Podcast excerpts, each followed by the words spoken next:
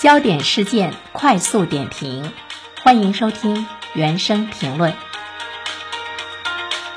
七月十九号呢，有消费者反映，小天才 T 一儿童平板电脑的应用商店下载的部分游戏、漫画等 APP 含有。色情、血腥、暴力、诱发未成年人模仿违法犯罪行为内容等这方面的问题。那现在呢？北京市消费者协会、天津市消费者协会，还有河北省消费者权益保护委员会呢，联合约谈了小天才。现在呢，我们会注意到，对于孩子们的这个教育呢，开始不断的朝着数字化的方向来发展。各类智能教育硬件呢是层出不穷，但是教育平板内容的把控反而成为了潜在的一个漏洞。所以呢，这个小天才事件的持续发酵，也为整个智能教育硬件产业敲响了这个警钟。但是我们却会注意到，即便是。呃，完全针对儿童的这样的一个平板的电脑，也出现了对孩子们带来呢不良影响的黄色的内容。目前，教育智能硬件呢是一门利润可观的生意，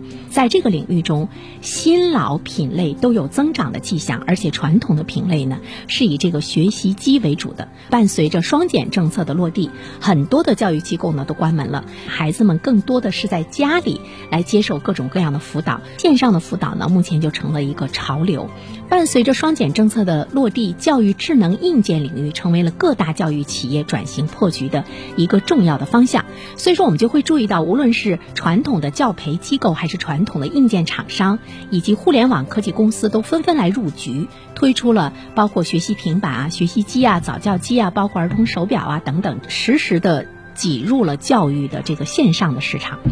大家都集中在这个市场的时候，就会出现了一种混乱的一个状态。小天才这一次产品内容的问题，它不单单是小天才自身的问题，它为整个的智能教育硬件产业敲响了警钟。生产硬件的就是生产硬件的，它是接入大量的 ICP。所谓的 ICP 呢，就是网络内容服务商。硬件生产厂家，它对 ICP 审核不严的时候，就会出现呢像这样的呢一些状况。所以说呢，一方面硬件生产厂家你要加大呢对内容的一个审核，当然我们还会谈到呢政府的责任。从监管管层面来看的话呢，对教育。硬件的这个内容存在着监管不到位的这样的一个死角。既然不能够在线下去接受这个辅导了，那么线上的辅导如果又会出现大量的黄色的内容的话，对于家长们来说又会产生更多的焦虑的心态。双减的落地，它会诞生很多很多新的问题。从监管部门的角度上来讲，未曾想到的一些事情的发生，